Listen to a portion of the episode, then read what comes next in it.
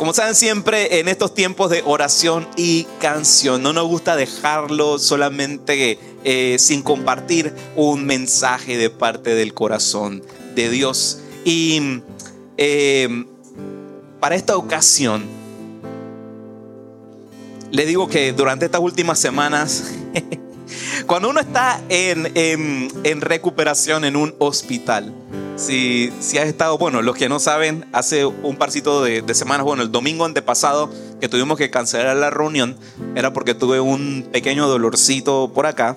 Yo pensaba que otra vez era un puerquito queriéndome causar una mala mañana, una intoxicación pensaba que tenía. ¿Y qué va? Eh, Jamie me llevó urgencias, por eso tuvimos que cancelar la reunión y eh, me dolió mucho. Eh, bueno, tanto en, en, el corazón como aquí abajo, porque estaba con mucho dolor y terminó resultando un cálculo renal, una piedrita lo que tenía.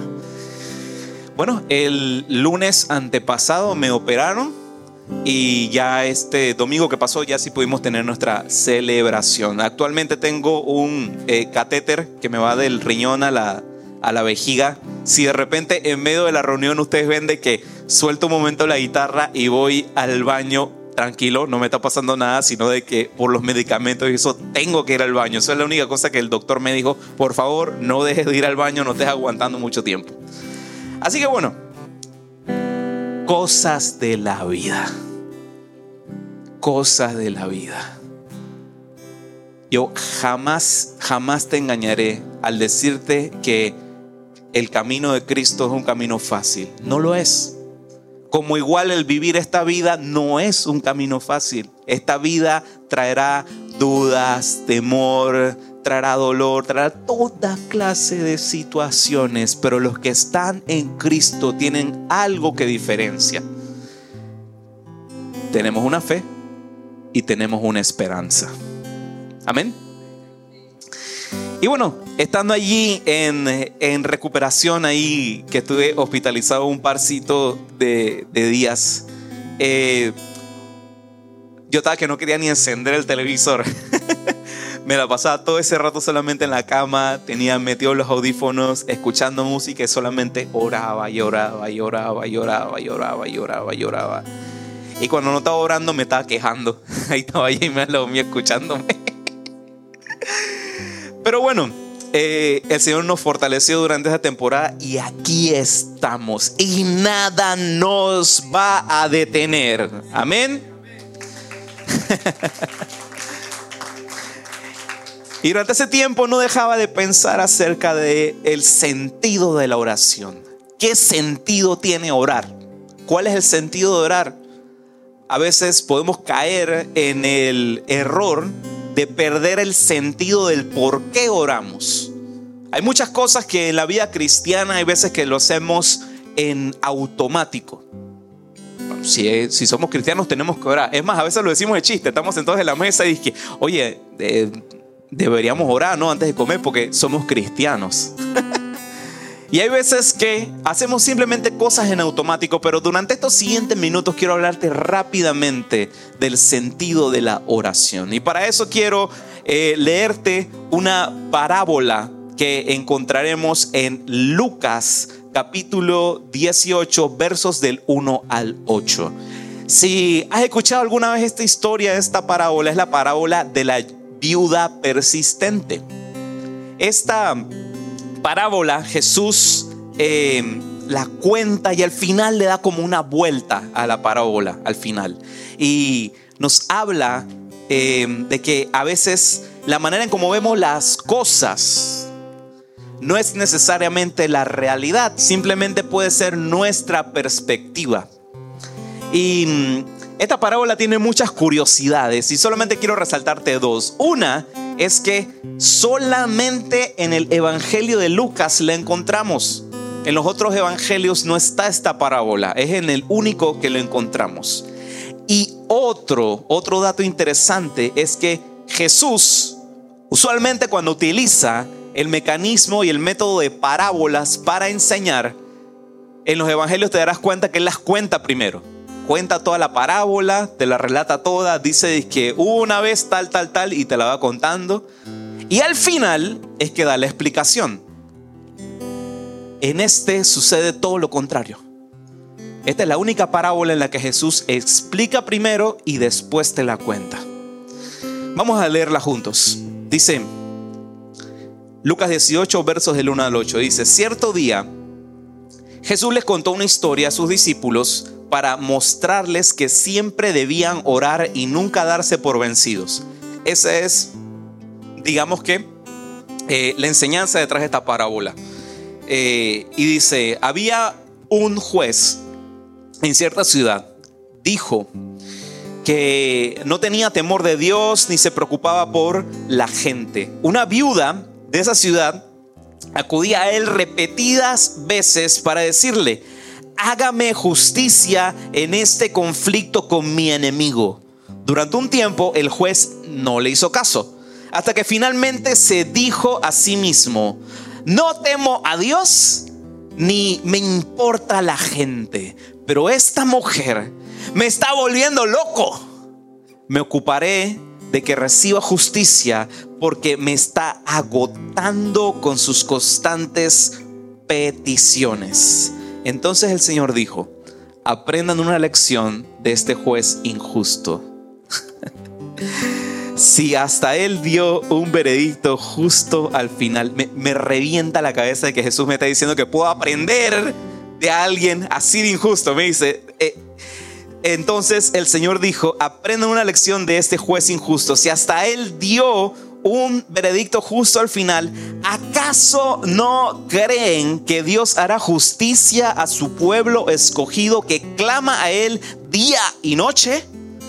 Seguir aplazando su respuesta. Les digo, Él pronto les hará justicia, pero cuando el Hijo del Hombre regrese, ¿a cuántas personas con fe encontrarán en la tierra? Este pasaje que hemos leído ciertamente habla sobre el valor de perseverar en la oración.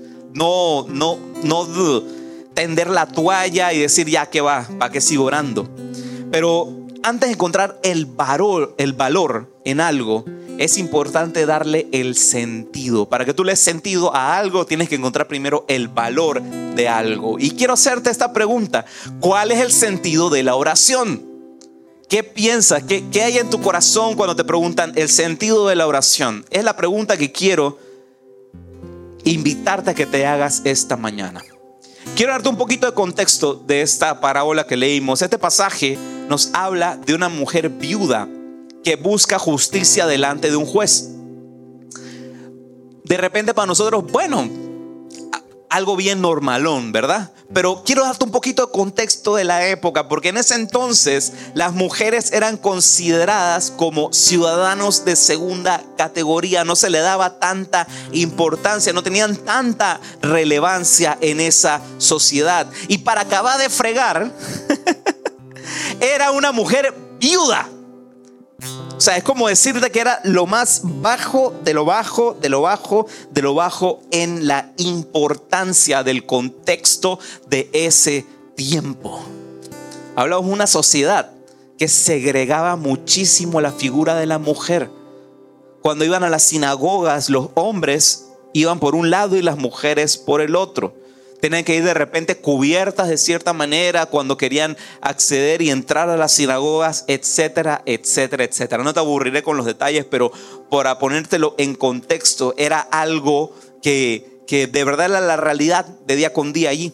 Y esta mujer, en esta parábola, hace algo que lo más seguro quienes estaban escuchando de boca de Jesús lo que él estaba contando los escandalizó los escandalizó.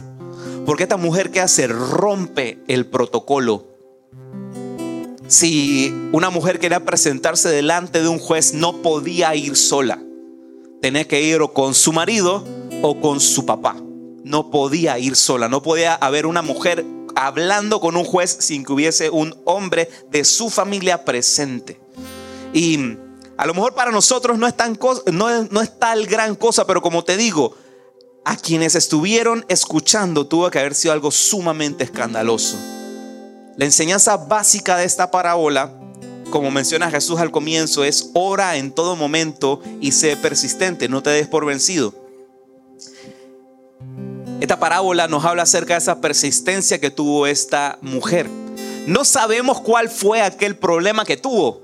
Si te das cuenta, no lo menciona. Simplemente dije que tenía un adversario. O sea, que alguien estaba siendo injusto con ella. A lo mejor podemos intuir, bueno, habrá sido que, que qué sé yo, como era viuda, a lo mejor la herencia eh, se la terminaron robando, fueron injusta con ella de alguna manera porque ese era su único sustento que tenía. A lo mejor por eso es que iba día tras día, tras día, tras día, delante del juez. Pero exactamente por Jesús dejar eso en ambigüedad, podemos relacionarnos con esa mujer. Porque a todos en algún momento de nuestra vida han sido injustos con nosotros. ¿Sí o no? Todos en algún momento hemos tenido un jefe injusto. A lo mejor un papá o una mamá injustas. A lo mejor algún funcionario o el gobierno ha sido injusto contigo en alguna forma. O a lo mejor te ha tocado vivir una vida sumamente difícil e injusta. Todos nos podemos relacionar con eso. Incluso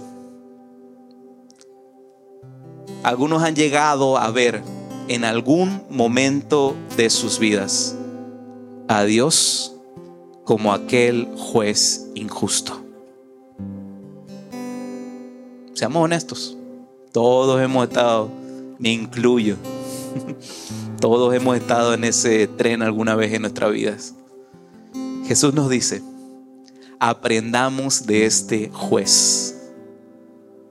Y podemos caer en el error de malinterpretar esa palabra que dice Jesús y pensar de que el punto de esta parábola es comparar a Dios y al juez injusto. Porque en el momento que hacemos eso podemos caer en el error de pensar que Dios en algún momento se ha comportado como un juez injusto cuando no ha contestado mi oración. Porque todos esperamos que Dios escuche y conteste nuestras oraciones conforme a nuestros anhelos y deseos. Y hasta que Dios no haga conforme a, lo que yo quiero, seguiré orando y orando y orando y orando y orando para reclamar lo que por derecho es mío. Hay un concepto que durante mucho tiempo se enseñó en la iglesia y es que la moneda del reino es la fe. Muchas veces se mencionaba esa frase, se decía, la moneda del reino es la fe. Pero hoy quiero romper eso porque en realidad es un concepto equivocado que se ha enseñado durante mucho tiempo. El tema de la superfe. Y reducimos nuestra relación con Dios y a la oración como algo transaccional. Pensamos que conforme más tenemos fe, es que las cosas se darán. Y si las cosas en tu vida o en la vida de alguien más que tienes al lado tuyo no están saliendo correctas, bueno, es tu culpa. Porque no tuviste suficiente fe. ¿Sí o no? Error, error. Mira, cuando Jesús nos habla acerca de la medida de fe necesaria para mover una montaña, nos dice que hace falta la fe que sea el tamaño de un granito de mostaza. ¿Tú has visto un granito de mostaza alguna vez? Sé que esto lo suelen enseñar mucho y hablan sobre el granito de mostaza y demás. Pero el granito de mostaza es chiquitito. Tanto de que si lo colocas en tus manos, se puede quedar incluso hasta entre tus dedos. Y lo puedes estar apretando allí. Y hasta se siente como si no estuviera. Así de sencilla es la fe. Porque está allí. A pesar de que hay momentos en los que pensamos que no queda nada. Está allí. ¿Cuál no es el sentido de la oración? El sentido de nuestra oración no es informarle a Dios lo que nos está pasando y lo que estamos viviendo. No, Él ya lo sabe. Dios sabe cada cosa que tú estás pasando en este instante, incluso desde antes que un solo pie tuyo tocara esta tierra. Desde antes de que los gametos se formasen dentro del vientre de tu madre, desde antes. Dios es el Dios de la historia. Él es desde el principio hasta el final. Él conoce todo y lo sabe todo. Así que cuando estás orándole a Dios, Él no es que es primera vez que se está enterando lo que te está pasando, no. Él ya lo sabe. El sentido de nuestra oración tampoco es sobornar a Dios a punta de fe. Tirarle a Dios así, fe, fe, fe, para que haga tal cual tú quieres. No, ese no es el sentido de la oración. El sentido de nuestra oración no es buscar cambiar la voluntad de Dios. Es buscar que la voluntad de Dios nos cambie. Todos hemos tenido aquellas oraciones no contestadas. Todos hemos estado orando y orando por ciertas cosas. Todos hemos tenido aquellos momentos en los que oramos a Dios por situaciones y pareciera que Dios no hace absolutamente nada ante esas situaciones. Todos hemos tenido y hemos pasado por eso. Pero esta mañana quiero hacerte una pregunta y estamos casi terminando. ¿Y qué si lo que llamamos oraciones no contestadas son simplemente respuestas inesperadas de parte de Dios?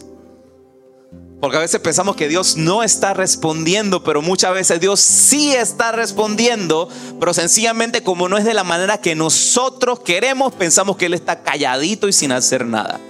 Dios responde siempre. Porque hay veces que oramos por paz. Señor, dame paz. Necesito paz en mi vida. Paz, paz, paz. Paz y tranquilidad en mi vida.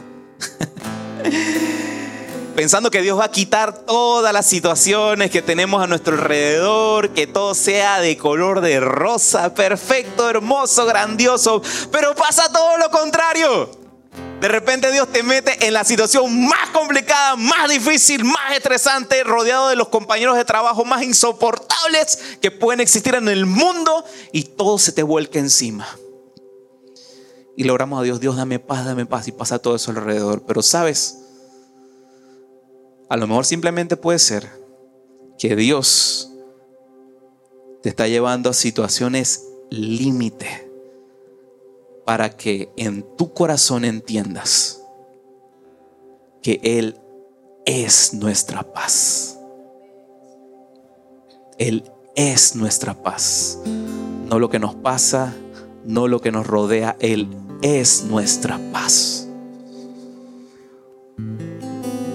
Esta frase, y con esto cierro, quiero que quede en tu corazón, en tu memoria.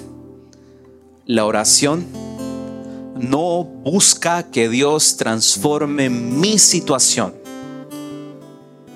sino que busca que Dios nos transforme en medio de ella. Ese es el sentido de la oración. Yo te invito en esta mañana. Hoy vamos a estar orando por diferentes cosas. Vamos a estar orando por salud, vamos a estar orando por familia, vamos a estar orando por diversas cosas, por diversas cosas. Pero hoy quiero invitarte a que nuestra oración tenga un enfoque diferente ante las situaciones de la vida. Sí, presenta delante de Dios tu petición, porque Él escucha. Pero no oremos con el entendimiento de que esto le doblará el brazo a Dios para que obra a nuestro favor. Dios siempre obra a tu favor. Pero Dios está más interesado en hacer no lo que quieres, sino en hacer lo que necesitas. Lo he dicho una y otra vez, Dios está comprometido no con hacer lo que queremos, sino con hacer lo que necesitamos. Porque Él es nuestro Padre, Él nos ama y siempre querrá lo mejor para sus hijos. ¿Cuánto le pueden dar un aplauso al Señor?